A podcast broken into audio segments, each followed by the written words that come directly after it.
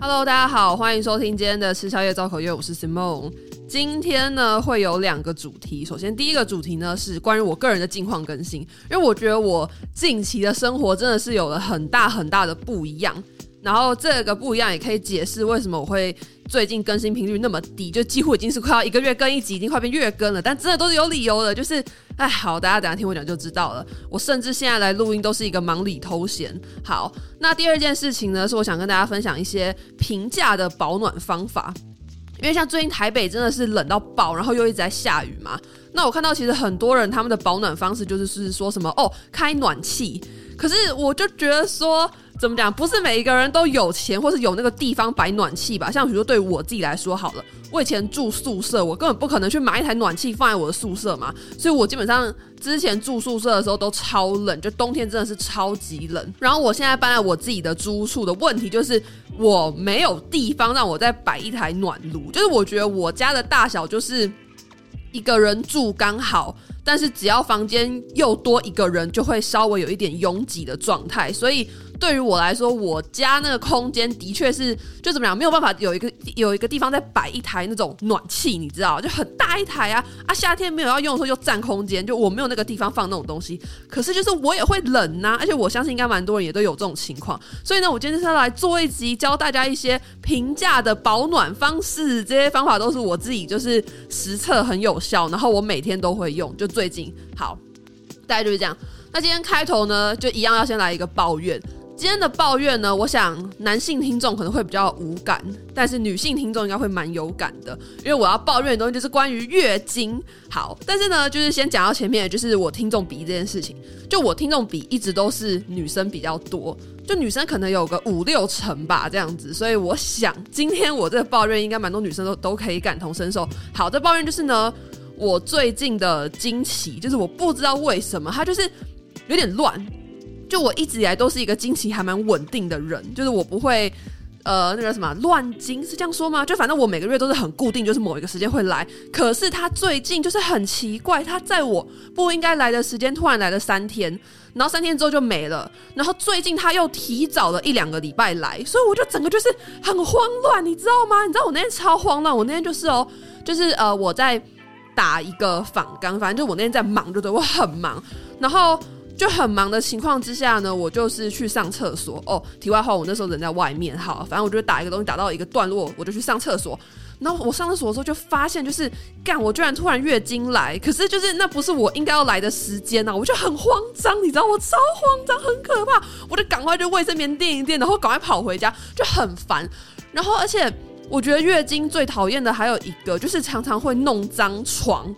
就是可能是弄张床单，或是更下去会弄张床垫，我不知道大家会不会。可是我已经连续就是可能两次我月经来的时候都把我的床单弄脏，然后这件事我就觉得很烦，就觉得干他为什么要一直露出来，真的很烦呢、那我知道可能有些人会推荐棉条或是月亮杯，可是我不知道，我就是一直有那个心理障碍，我就是一直不敢去尝试。虽然好像用过这些东西的人都说，就是哦，真的回不去卫生棉了，还是棉条或是月月亮杯好用什么什么的。可是我就是我不知道，我就有障碍。但反正总而言之，是我觉得月经真的很烦，就是无预警的来就算了，然后他还会就是弄脏我的床单，很讨厌。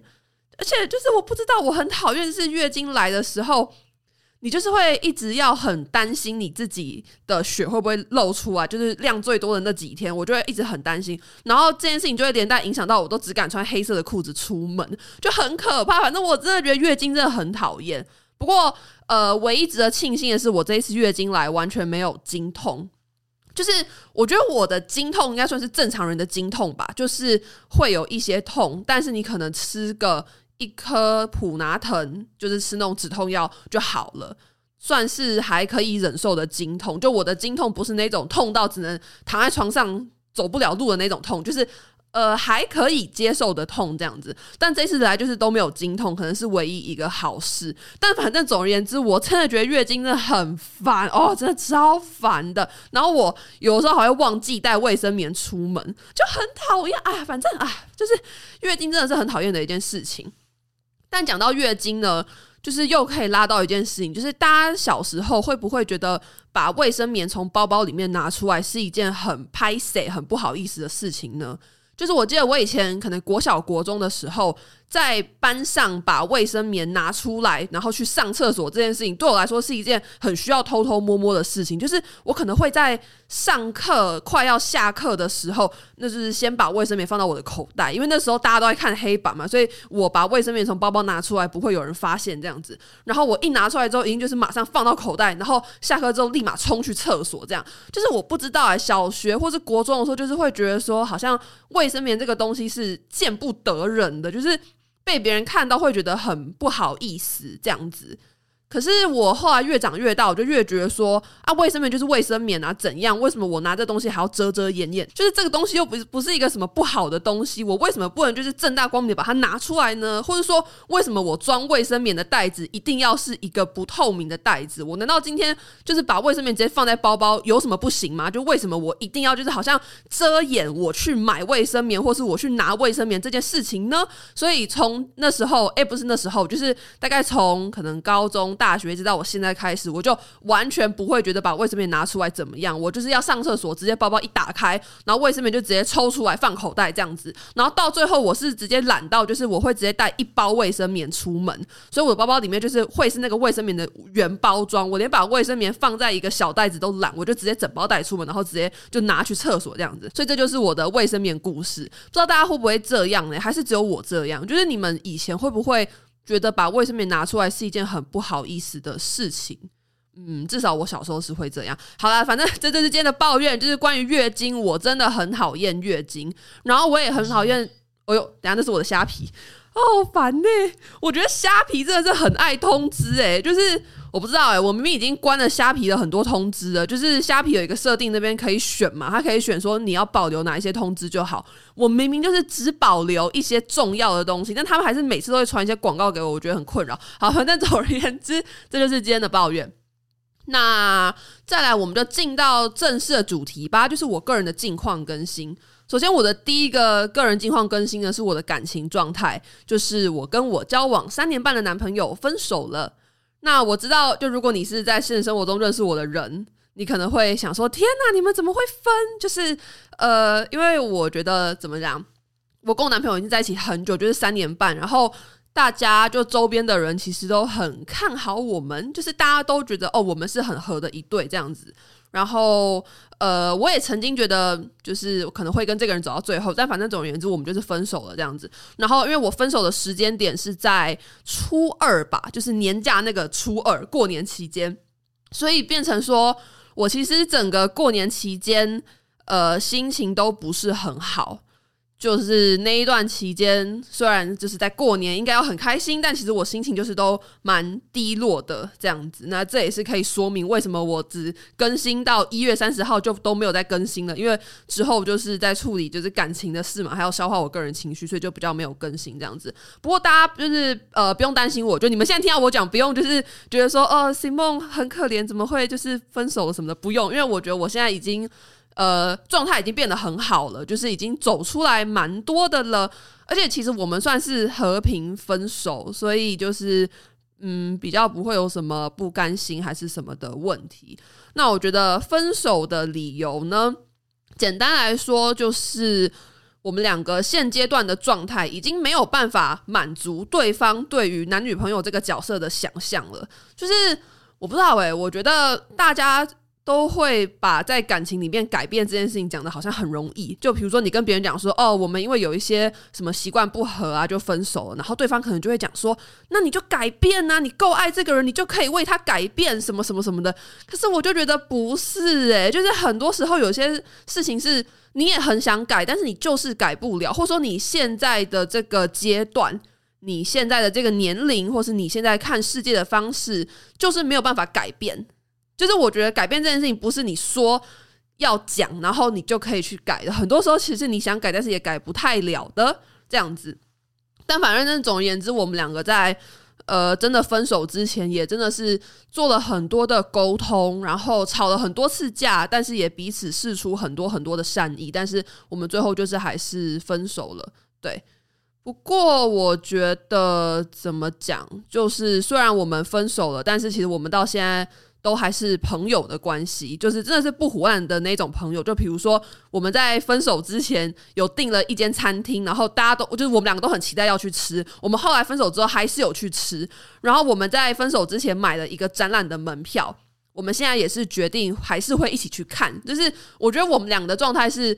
当情侣已经不适合，但是当朋友会是很合的朋友，就有一点像是呃，有一部日本的电影叫做《花束般的恋爱》，我不知道，诶，是叫这个名字吧？《花束般的恋爱》，花束般的恋情。等一下，我现在马上查一下，是叫这个名字吧？花束般的花束般，对对对，花束般的恋爱。对，我觉得就是有点像那个状态，就是。当好朋友会很合，可是当情人的话，就是不一定会很合，大概就是这样的状态。好，反正总而言之呢，呃，就我觉得我现在的分手的处理阶段大概在第四级，就是我自己对于呃一个人从分手到走出来呢，会分成一个量级表，然后我是把它定义为五个级。首先第一个级呢，就是在你刚跟对方分手的时候，你会还没有。意识到那个分手带给你的伤害有多巨大，就是怎么讲？你刚讲完分手的时候，其实你不会真的就是大哭或什么的。那概念有一点像是，就是 N 年以前我爸就出车祸。然后他那个车祸是严重到他不知道左脚还右脚的中指就是骨折吧，还去就是开刀，然后还复健了好几个月才好，听起来很严重，对不对？但他说他在车祸被撞的当下，他完全不觉得他的的脚有痛，他是一直到隔了一段时间之后，他才发现干好痛好痛这样子。所以我觉得我的分手第一集状态有点像是那样，就是你分手了，但你还没有意识到这一个分手会带给你。多大的痛这样子。好，那再来就是到第二阶段，也就是我整个过年期间都在经历的第二阶段，就是会一直很想哭。我觉得那种状态就是你的眼泪就是会一直流，很像是那种漏水的水管，你知道吗？就一直流，一直流，一直流。然后对于一个漏水的水管呢，你能做的可能就是拿胶带把它暂时贴起来，但是那也只是暂时，它总有一天还是会爆开来嘛。我觉得我就是这样，就是。做什么都好想哭，然后你要很努力压抑着自己，让自己不要哭。然后这件事情其实很难，因为我那段时间都在家里，所以基本上我家人都在家。那我就想说，大家过年开开心心，我不想要就是破坏这个气氛，你知道？而且我觉得我现在就是还没有想要让我爸妈知道这件事情，就是我想要是要是等我自己状态再调整好一点的时候再跟他们讲。虽然他们可能天听这集 podcast 会听出来，但是反正总而言之，在刚分手的当下，我还没有想让他们知道。所以其实我整个过年期间就是一直很压抑我自己的情绪，就是很想要大哭，可是没有办法随时随地都在大哭。就只能偷偷的哭，但是其实内心真的是无时无刻都很悲伤的那种状态，就对了。好，再来是分手的第三个阶级，就第三呃第三层，第三层我觉得就是你还是在哭，可是你的哭已经不是那种大哭，就是不是是那种呀 的那种哭，你是掉眼泪的哭，就是你已经。嗯，哭的比较没有那么急了，但是还是在哭的状态。这也是我大概年假在经历的状态。好，那一直到现在第四节，就是我现在的状态，就是已经可以恢复很正常的生活了，然后也慢慢可以去理解说，其实这段感情分开是比较好的选择。这样子，就说。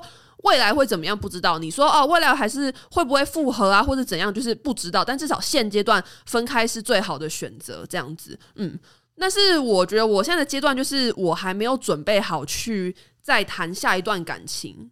就是可能还没真的完全放下吧，因为我觉得完全放下应该是你的心已经敞开，再去接受另外一个人。但是我现在就是觉得我还没有准备好再去认识新的人，这样子。对，所以我现在大概是处在第四阶段。那第五阶段就是像我刚刚讲，就是你已经完全 OK，你放下了，然后完全可以去接受另外一个人，这样子。嗯。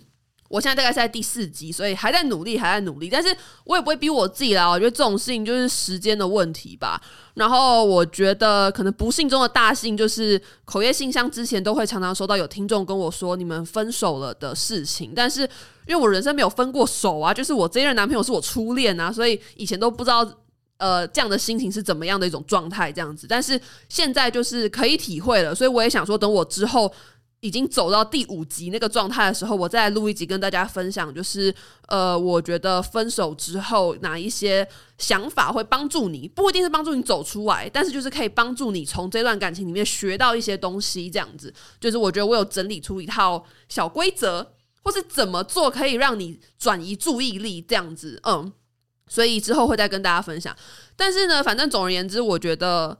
呃，这一段感情给我一个很大的收获，就是我曾经以为我要恨我前男友才会快乐，因为对我来讲，其实恨一个人是很痛快的一件事情，就是我觉得那是最好解决的。就是对我来说，只要恨一个人，我就是会很开心的讲他坏话、诅咒他什么，这也是我一直在在做的事情嘛。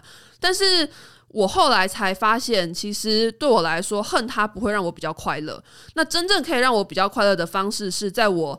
真实的看到这个人的优点和缺点之后，我选择保留他的优点，并且原谅他的缺点。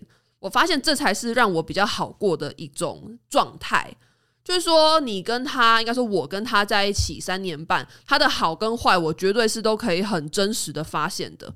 那我们就是真的也有很多很多很激烈的争吵这样子，但是到最后，我就是觉得说，嗯。他这个人还是有很多优点，然后我们还是可以继续当好朋友，有很多话题都很很相似，就很好聊。那对于他的缺点，其实该道歉的我们彼此也都道歉了，那就放下吧。就是不一定要去恨一个人才会让自己好过，这是我在这段感情里面学到的一件事情。嗯，好，大概就是这样，反正就是跟大家分享一下啦，就是为什么都那么久没更新，因为真的就是失恋了。我觉得我没有更新的那个。呃，原因呢，大家可以分成三种。第一种就是我情绪问题，就比如说我那阵子可能状态非常差，差到我去心理咨商，或是像分手了、失恋了这种原因，就是我状态很差，我就不会想要录音。这种原因大概占百百分之四十，那另外百分之四十呢，就是我那阵子可能真的很忙，这也是接下来会跟大家讲到的内容，就是我真的很忙，对，所以那我就没有办法更新嘛，我更没空录音，这种原因占百分之四十，那还有百分之二十呢，就是纯属我个人懒惰，就是你知道想说啊，录音好累哦，不想剪啦，这样子就占百分之二十，对，好，大概就是这样，这是有关于我个人感情的问题。哦，然后大家真的就是不用，可能就是很为我难过或什么的。我觉得我真的已经过了那个最难过的时期了。然后我也很感谢我身边的朋友，就是都很愿意听我说这件事情。其实我私底下是一个不太知道要怎么跟别人讲心事的人。我觉得理由可以分成几个。首先，第一个就是我不知道我把这件事情跟你讲之后，你的反应会是什么。就可能比如说，好，我今天跟我朋友讲一件让我很难过的事情。但是我不知道他的反应会不会是说啊，我觉得都是你自己的问题耶之类，就他的反应可能会让我觉得很受伤。那我就觉得说我已经在一个很难过的状态了，那我好不容易鼓起勇气跟你讲这件事情，结果你还给我一个让我很受伤的回应，那我就会更难过。所以我就宁愿都不讲这样子。好，那我第二个不太知道怎么跟别人讲心事的原因，是因为我觉得有的时候你跟不同领域的人讲心事，你还要先补充很多背景知识给他听，你知道吗？就可能好，比如说。我今天想要跟我朋友抱怨工作上面的事情好了，但是我为了要讲这件事情，我还要先跟我朋友讲说，哦，就是我这个事情呢、我们公司啊制度是怎么样怎么样啊，然后这个工作这个专案是怎么样怎么样啊，所以导致我不开心，就是我要先帮他补很多背景知识，你知道吗？因为就可能我朋友他也不是我同事，他怎么会知道我工作上面发生了什么事情？就还要补很多背景知识给他，那我就觉得好累哦，就是。我觉得还要补这么多，我干脆就是我自己一个人处理情绪就好了。所以，呃，我就一开始其实我就觉得不知道要怎么跟朋友聊这件事情，就是我很我很想要跟别人讲，我很希望有一个人可以静静的听我说话，但是我不知道，呃，谁可以满足这样的角色，或者其实我身边有这样的角色，我真的有很要好的朋友，一定是愿意这样子，但是当时我就是。自己内心过不去那一关，但是我觉得很感动的是，我后来自己跨出去那一步，然后我去跟这些朋友聊天的时候，他们就是都很愿意接住我，所以我觉得嗯，很感谢他们。然后这也是我在学习的，就是学习去信任身边的人，然后不要觉得说自己跟他们讲一些事情是在呃给他们找麻烦这样子，就是要信任朋友，一定是。有办法接住我的，就好像当他们难过的时候，我也会接住他们一样。就是要学会多信任身边的人吧。这也是我最近在，就是学习的事情，然后也是从这段感情中学到的。好了好了，大概就是这样，讲那么多我自己的事情，大家会不会根本不想听啊？完蛋！我每次录一录都很怕我自己就是讲得很不清楚，你知道吗？因为我曾经就是有被讲过说，呃，同样的事情一直在讲，就是一直听我讲一样事情很烦。然后这个留言出现了不止一次，所以我觉得可能我真的是有这个毛病，但是。就是呃，因为都讲自己的事情嘛，就是对啊，好啦，反正希望这一段听起来不会很饶舌，但总而言之，就是我在过年期间分手了，所以那段时间就心情很差。好，再来是我的第二个近况更新，就是我觉得我最近真的好忙哦，就我觉得忙的程度是。我感觉我已经不是一个学生，我可能已经半只脚踏入职场了。就是我最近在忙的工作有两个，首先第一个就是我在生动台北实习嘛，然后最近就是一直在写标案，就政府标案。我真的觉得写标案是一件很累的事情，包括像刚刚我都还在写标案，我现在只是就是偷得一点时间，赶快来录音，你知道，我等下录完音还要再回去写标案。就我觉得写标案真的很烦呢，因为第一个就是那个标案。他那个需求说明书就是又臭又长，然后他的那个评审的规范就是呃，评审去评量你这一份呃企划书的那个方式嘛，就是那个很大份的那个东西，就也是很烦，就很多字，我就觉得哦，干好烦，就是你光要理解这个标案要干嘛就很烦了，然后再来就是你还要去想一大堆什么企划啊，然后要排版啊，就写很多很多东西。就真的很累，我真的觉得写政府标案是一件很累的事情。但是，反正我最近就是一直在写，那我也不知道我自己写的到底好不好。虽然 Leo 都跟我说他觉得很好，但是我不知道，我就是很没有自信的，我就是会一直觉得就是啊，我一定会写得很糟糕这样子。然后像我现在已经写到第三份了，哦，当然不是我一个人写全部啊，就是其他人有帮忙，但是就是我有负责，就是呃三份就对了。就已经写到第三份了，还是觉得写政府标案好累哦，我觉得真的是一个耗尽元神的事情，而且就是都很赶，你知道吗？就我觉得那个政府标案他给的时间都好少哦，每次写都觉得赶超赶的。好了，大概就是这样，反正就是最近这是其中一件我在忙的工作，就是在生动台北实习这样子。然后另外一个我在忙的工作是，就是我之前应该有说过，呃，就我在帮我之前实习过的。公司做一档 podcast，然后我在这个 podcast 里面扮演了三个角色，就我分别是制作人、主持人还有剪辑，然后就很累啊。像我三月有三场录音，也就三场访谈，我一个人要访两个人，你知道，我真的觉得访谈节目这种东西，一个访一个就够了，我还一个访两个，我觉得一个访两个真的是很可怕的一件事情诶，就是我不知道诶，我觉得。因为你一个人的气场一定会小于两个人，所以我觉得这件事情很困难，但是没有办法，就是就只有我一个主持人，所以就是啊，压力真的很大。我每次访谈前我压力都超大，然后你做访谈你就要写访纲嘛，那每次写访纲对我来说也是一个很困难的过程，就是因为我要看很多很多资料，然后那些资料可能有的时候是我从来没有接触过的领域，而且是有一点难懂的，所以我就要看很多很多资料，然后从那些资料中去挤问题出来。然后挤完问题之后，就是我要先跟呃之前实习公司的那边的负责人员对，跟他对完之后再跟来宾对，然后跟来宾对完之后，我就要就是跟来宾录音，然后录完音之后就要赶快把它剪出来，就哦真的好累，而且我觉得就是。很多来宾，也不是说很多来宾，就是其实我觉得很多人他呃上节目，他其实是不知道要怎么讲话。就是市面上很多书在教人家怎么当一个主持人，我想说怎么没有书教人家怎么当一个来宾啊？就是很多人真的不会当来宾，你知道吗？但是你也不能跟他说什么，因为他就是来宾啊，他是客人啊，所以就反正我觉得，哎。就最近真的很忙，我这几天一直在写访纲，我都去路易莎写。我觉得去咖啡厅写东西对我来说是一个可以百分百专心的地方，因为我念书是需要有一点杂音的，诶，不是念书啊，就是我做事情是需要有一点杂音的，比如说呃，可能音乐或是那种。大家在那边聊天呐、啊，窸窸窣窣的那种声音，我需要，我没有办法在一个很安静的地方做事，我会疯掉。我认真的，我没有办法去图书馆念书，就是我会觉得太安静了，安静到我觉得压力很大。就可能比如说，我只是一个东西不小心掉到地板上，然后所有人都会回头看你，或是你知道太安静的图书馆，当你刚进去的时候，你门会打开，然后就有那个声音，然后你找一个座位坐下来，你把椅子拉开，放包包、拿书这些东西都会有声音，然后别人就会看你，我就觉得干压力好大，所以我完全没有办法去图书馆做事情，我就是一定都要去咖啡厅，不然就待在家。那最近就是一直窝在路易莎写访纲，那反正就是啊、我真的觉得好累哦，这样应该算已经算是半个社会人士。就是已经有一些工作在我的身上，我现在都觉得我花在学校的时间真的是比我这些工就是工作的事情都还要低耶。可能我现在已经大四了吧，所以该修的课也都修完了，就是可能剩下一些那种几个必修学分加一点点的选修这样子，所以我现在花比较多时间都是在工作上。当然，就是学生的身份还是要顾，因为还是会有考试嘛，还是要去上课什么什么的。但是就是反正呢，我觉得我现在的时间真的是很。紧绷，就是一方面要一直忙学校的工东西，就可能去上课啊、交报告、考试什么的。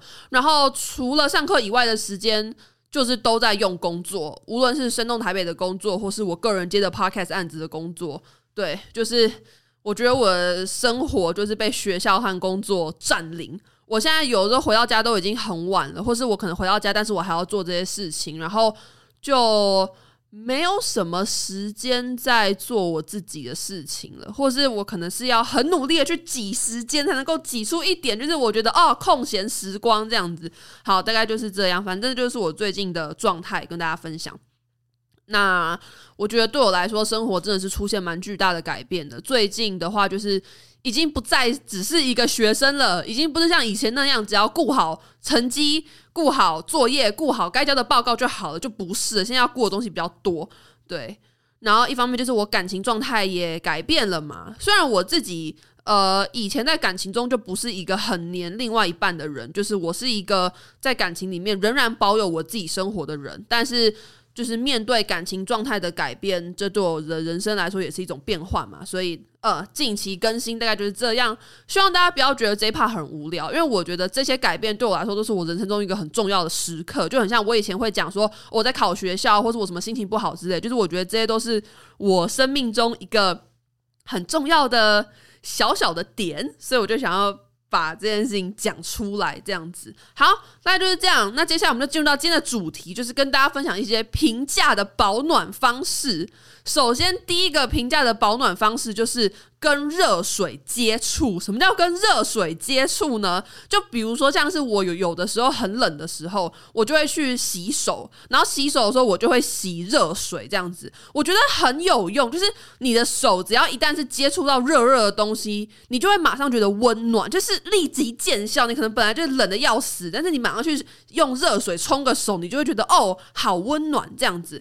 那如果你觉得更冷，你甚至可以直接去洗个澡，就冲个热水澡，你就会觉得哦，温暖很多。虽然你可能冲完热水澡，然后走出浴室会觉得干好冷，但就至少我觉得跟热水接触是一个很好的保暖方式。或是呢，你就去泡一杯热茶，或是喝一杯热水。像我其实很多时候在家超冷，就是全身冷哦，真的冷到爆炸的时候，我会做的第一件事情就是马上去烧热水，然后去喝一杯热茶，你就会瞬间觉得好温暖。然后有的时候。是温暖到会觉得哎、有一点点热的那种状态，所以我觉得跟水接触是一个很平价的保暖方式。大家不要觉得我在开玩笑，真的就是你们只要觉得冷，马上去跟热水接触，非常有用。好，那第二个平价的保暖方式呢，就是穿着羽绒衣睡觉。呃，我自己就是最近睡觉都穿羽绒衣睡觉，因为真的好冷，可是我又没有什么电暖炉还是什么。暖毯、电暖毯之类的东西，所以我就是都会穿着羽绒衣睡觉。然后我觉得这件事情很有用，是因为你穿着羽绒衣睡觉，真的整个人会超级温暖，就是暖暖的，你知道吗？那当然你要注意你，你那件羽绒衣就是最好不要穿出门。像我有一件羽绒衣，是我近近期已经不会再穿它出门，因为我觉得它长得很丑，但它就是很温暖，所以我睡觉的时候就穿它睡觉，就觉得很开心。然后我也不用再因此这样去换棉被。因为其实我当初从高雄带来台北的棉被没有很厚，然后我爸妈就一直很担心我说：“哎，你这样子要不要再给你多买一个棉被啊，什么什么的。”但我就想说，那多买一个棉被就多占一个空间，我觉得很烦，所以我最近都穿羽绒衣睡觉，我觉得很赞，提供给大家，就是穿厚一点睡觉，越厚越好，这也是一个保暖的方式。好，再来第三个评价保暖方式呢，就是去买一双厚厚软软的袜子，就是呢。我有一双袜子，它那个袜子就是非常厚、很保暖的那种居家袜。那那个袜子我通常都是在家里的时候穿，我觉得很神奇。就是当你全身发冷的时候，你先去保暖你的脚，你就会觉得诶，好像没有那么冷了这样子。所以那双袜子我都在家穿得很舒服，但是我不会把它穿出门，因为它就是居家袜嘛。但是最近呢，有一次我出门的时候太赶了，我就不小心把那个袜子穿出门了。可是我在路上走的时候，我还没有发现说我把居家袜穿出来，我只是觉得说，诶，今天我的脚怎么这么温暖？就是觉得脚好像都不冷，这样子很舒服，软软的。然后我走到捷运站，我在等捷运，我坐下才发现说，干，我把我的居家袜穿出来，可是就很舒服，你知道吗？很像是脚穿了一层睡衣出门一样，真的超舒服。所以推荐给大家，你就是去买一双或者很多双这种居家厚厚软软的袜子。这种袜子应该也不会很贵，应该我想一百块钱以内就可以买到品质不错的。所以推荐给大家，就是去买一双厚厚的袜子。好。再来是第几个啊？第三个还是第四个？哎，我已经数到不知道第几个哎，完蛋了，是第三个吗？等下我思考一下，我刚刚讲了跟热水接触、袜子、羽绒衣，哦，所以是第四个。好，再来。第四个保暖的方式呢，就是一起床之后马上用吹风机吹自己的手跟脚，或者吹你的身体。就是呢，对于像我这种没有什么暖炉、暖气的人来说，其实吹风机就是一个现成的小暖炉。所以我现在每天早上一起床做的第一件事情，就是我会拿吹风机去吹我自己，就是可能吹我的手啊，或是呃吹我的肚子，就是当然会拿有一点距离啊，这样吹我的肚子，或者吹我的腿、我的脚什么的。就反正我觉得吹风机。是一个很有用的东西。就如果大家你们可能没有钱，你知道学生想省钱嘛，或是你家没有空间买什么暖炉，还是那种什么暖被很大那种东西的话，你就是用吹风机非常有效。就是我觉得吹风机就是算是一个小的暖气吧，它只是就是比较小，但它一样有热风啊，所以我觉得很有用。就是用吹风机，你知道善用它，不要只用它来吹头发。好，再来是第五个保暖的小方式，这个方式我不知道算不算是平价。但是我觉得也是蛮有用的，就是呢，你去点一个蜡烛，然后你把你的手放在那个烛火上面，当然要隔一个安全距离的。我不说直接拿你的手去烫那个烛火，但是就是把你的手，就是有点像是当成那个怎么讲，当成这个蜡烛是一个火炉，然后在那边烤的那种感觉。我跟你们说超有用，因为呢，就是之前我生日的时候，我朋友就送我一颗香氛蜡烛。然后我就点那个香氛蜡烛嘛，然后有一次我就点的时候就好冷哦，我就想说，诶，那个香氛蜡烛不是就是有火吗？那我说把我的手拿去那上面烤一烤，会不会变比较温暖？结果我一烤就超有用，所以我现在点香氛蜡烛的目的都不是为了要可能香香的或怎样，我就是为了要烤我的手，我觉得非常有用，分享给大家，就是我觉得这也是一个。平价的保暖方式，那我再想想还有没有什么平价保暖法？好像就是这样诶、就我觉得这些方式是你最呃不用花钱，然后就可以得到的保暖方式。哦，可能还有一个吧，就是不要太常动。就我觉得常常动会很容易冷诶、欸，我不知道，就是比如说我可能躺在床上的时候，稍微换个姿势就会有一点冷这样子，所以可能这也是一个吧，就是不要太常动，尤其是你躺在床上的时候，就是维持一个姿势，然后棉被拉好睡觉，这样就是最保暖的。好，大概就是这样。大家会不会觉得这方法很烂呢、就是，可是我真的跟你们说，我真的不是在开玩笑或是在闹什么的，因为我觉得我的生活就是。不允不允许我买一个暖炉，你知道吗？以前住宿舍的时候也不可能，而且就算我在宿舍买好了，但是宿舍的那个电费是跟我室友分，所以我也不知道我室友会不会同意我用暖炉，或者说那种东西耗电量很高啊。你知道我宿舍一度电五块钱吗？就是超贵，贵要靠背。但是宿舍呢，宿舍一度电五块，大傻眼，所以我也不太敢在宿舍吹暖气，但是。总而言之呢，我觉得冬天嘛，还是要过嘛，还是需要一些可以温暖人的方式，所以这就是我推荐给大家的一些保暖的平价小方式、小妙招、小撇步。希望大家喜欢，大家不要觉得很烂。我真的觉得这些东西很有用诶，或是你可以就是呃花几百块钱去买一个那种暖手的那种东西，就是那个东西是。呃，我我高雄的家里有，它就是你把它装水，然后装水之后，你就是插电，让它在那边等，然后等它那个灯熄灭之后，你就可以把它就是呃那个手伸进去那个那个抱枕里面，就会暖暖的。这东西好像也没有很贵，就是可能两三百应该就有了吧，就推荐给大家。好了，那以上就是我今天这一集的内容，希望大家不要觉得很不好听或是什么的。我每次录真的是 podcast 录到最后，我都会觉得很。心虚吗？就是会觉得天呐，大家会喜欢我这一集内容吗？我觉得我好像是一个很容易习惯性贬低自己的人，就可能明明我这个东西没有做的很差，但是我就是会觉得很差这样子。可是大家都说听我的 podcast 好像在跟朋友讲话，所以。应该这就是我的风格吧，就是很像是你在跟你朋友讲语音讯息的那种风格。对了，好了，大概就是这样。那呃哦，再次帮生动台北打一下广告好了，就是我现在是在生动台北的录音室录音，非常感谢 Leo，就是给我的员工福利，就是我可以无限的免费使用这个录音场所，真的是解决了我录音大问题。就是以前就是每次呃。录 p o d c 前都会在那边说什么哦，耳机没插好啊，什么有噪音啊，什么什么。但是最近呢，我都用很高级的设备在录音，大家有没有觉得音质提升呢？一定要说有。对了，就是这样。那如果大家在台北有需要借录音室的话，欢迎你去打声动台北，然后你就可以去租借录音室。你可以在借的时候，可能就是讲说哦，我是 Simon 的听众这样子。那我如果那个时间在的话，我就会跟你相见欢，或是。我可以为了你去录音的那个时间去生动台北，就是跟你相见欢，或是我可以听你的 podcast 啊，给你一些想法什么的。哦，讲到这个。最近那个 Leo 跟我讲说，他说之前有一组客人来借录音室的时候，然后好像是录完音，他有跟他聊天嘛，然后那个客人就说他觉得吃宵夜造口业很好听，然后 TA 很明确，然后我知道这件事情的时候超开心的啊，好开心！虽然我不知道你是谁，但是我很谢谢你喜欢我的节目。如果你之后还会来生动台北录音的话，希望我可以遇到你，就是我很想当面跟你说谢谢你喜欢我的节目。就是我不知道诶、欸，我一直就是觉得。我自己可能不够好，我会一直这样觉得。就我觉得我自己不够好，所以只要有人喜欢我或是肯定我做的东西，我就会觉得天哪，你居然就是喜欢我做的东西，你真的觉得这个东西很好吗？我就会这样觉得。所以很谢谢大家的收听，也谢谢大家听到这边。那最近天气真的是冷到靠背，虽然我不知道我今天这一集剪出来会是什么时候，说不定等我剪出来的时候天气已经回暖了。但是反正总而言之，就是还是跟大家说，我觉得出门就是。一定要多穿衣服，你知道，宁愿多穿也不要少穿。然后雨伞一定要带着。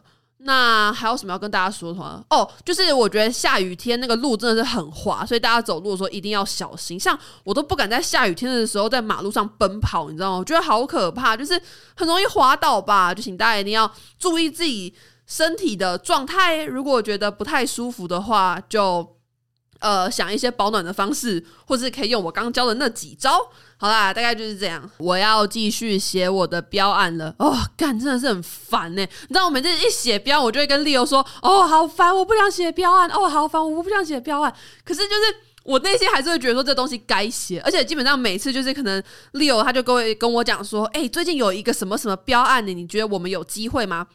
然后我看看，就会跟他说：“哎、我觉得有哎、有哎、你知道吗？就是我每次都会在。”刚开始写标案以前，对这个标案就是呃很有热情，然后想说哇冲一波啦，我们去投这样子。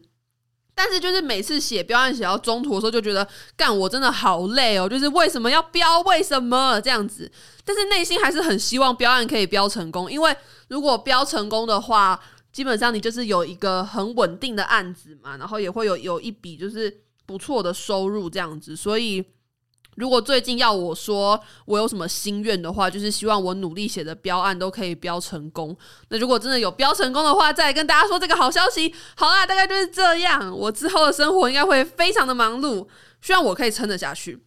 我在二零二一还是我不知道今年年初的时候吧，我去看了那个唐奇阳星座还是唐立奇星座，反正就唐老师唐国师的星座。然后呢，呃，其实我并不是一个会常常 follow 他的星座运势的人，但那天就是正好看到了这样子，所以我就看了射手座的运势。就我是射手座，然后我记得唐老师就是说。呃，射手座好像在五月以前，就是上半年会非常非常的忙碌，忙到一个炸掉。但是只要你上半年有好好把握住这些机会的话，你下半年就会很顺利，就有一种先苦后甘的感觉。所以我现在只要很忙，我就会想到就是唐老师说的这句话，你知道，就是我上半年就是会很忙碌，但是我们先苦后甘，我们下半年就会非常的顺利。而且我下半年我就毕业了，我要找工作，你知道，我真的是就是有点小慌张，你知道吗？因为像这一次的寒假是我人生中最后一个身为学生的寒假了，最后一个假期了。今年六月一毕业，我就不是等寒假，我就要去等上班了，你知道吗？而且我们今天上课的时候，老师又在那边说什么？哦，我觉得各位同学应该要从现在开始投递履历了，趁现在就要开始去找工作，不要等到快毕业的时候才在那边寄履历。然后我就很焦虑，我想说，干，就是我要然后开始找工作，好可怕！我真的觉得找工作真的是一件。就水很深的事情诶，包括像是什么面试啊，然后就是。呃，寄履历这件事情真的很累，而且我觉得是一件挫败感很大的事情。就像我之前也有说嘛，我一直找不到实习，我就是觉得干心好累。就每间公司都这么用心的去投递资料，然后有些根本也不会回你信，就直接就石沉大海。然后有些是你花了很多心力去面试，结果没有上，很失望的，你知道吗？那种心情我真的觉得很难熬，或者可能有时候。那个面试官会讲一些就是你很不认同的话，但你好像也不能说什么。就好像我有一次去面试一个实习，然后那个面试的人就跟我说什么：“哦，我有听了你的 podcast 啊，在讲那个业配的那一集。”他就说什么：“哦，我把行业秘辛都讲出来，这样可以吗？”我就很想呛他说：“拜托，这些东西哪是什么行业秘辛？这些就是一个最基本的一些。”业配的知识，就是难道你所谓的行业秘辛是你希望这些很烂的待遇很不合理的业配存在于这个 podcast 的业配市场吗？当然是不希望嘛。那我身为一个过来人，我觉得我把我的经验跟大家分享，这是什么行业机密啊？就是我想说三小，我超想呛他，但是我也没有办法呛。那我也忘记我说什么，但是反正就是你知道这件事情，我就记到现在。那那个实习就最后也没有上。好了，但大概就是这样。反正我就觉得。身为一个呃准备要毕业的人，有一点小焦虑，不知道大家在快要毕业的时候都是什么样的心情呢？我的听众最多的年龄层是在二十三到二十七岁，所以大家应该都是已经早就经历过刚毕业要找工作的那段时间了。大家应该都算是有一些工作经验的人了。不知道大家在刚毕业，然后就是准备要踏入职场的时候，呃，你有什么样的感觉呢？你是很兴奋吗？还是你是很焦虑、很紧张呢？欢迎大家跟我分享。好了好了，今天大家就是这样，已经录了四十五分钟了，我要继续写我的痛苦标案了。大家拜拜，下期见喽，耶！